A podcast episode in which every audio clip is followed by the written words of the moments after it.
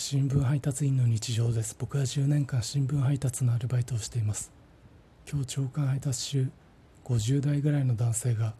ペットボトルに入ったミネラルウォーターを飲んでいました。味が合わなかったみたいでおじさんはそのペットボトルの中身のミネラルウォーターを道路の側溝に捨てました。おじさんは顔の高さからペットボトルの飲み口を下にして側溝に水を流していたんですけどその水が流れ落ちる様が小学生の時移動教室で見た栃木県日光市の華厳の滝のような光景でした。いえ全然華厳の滝じゃなかったです。ただおじさんが水を捨ててる光景でした。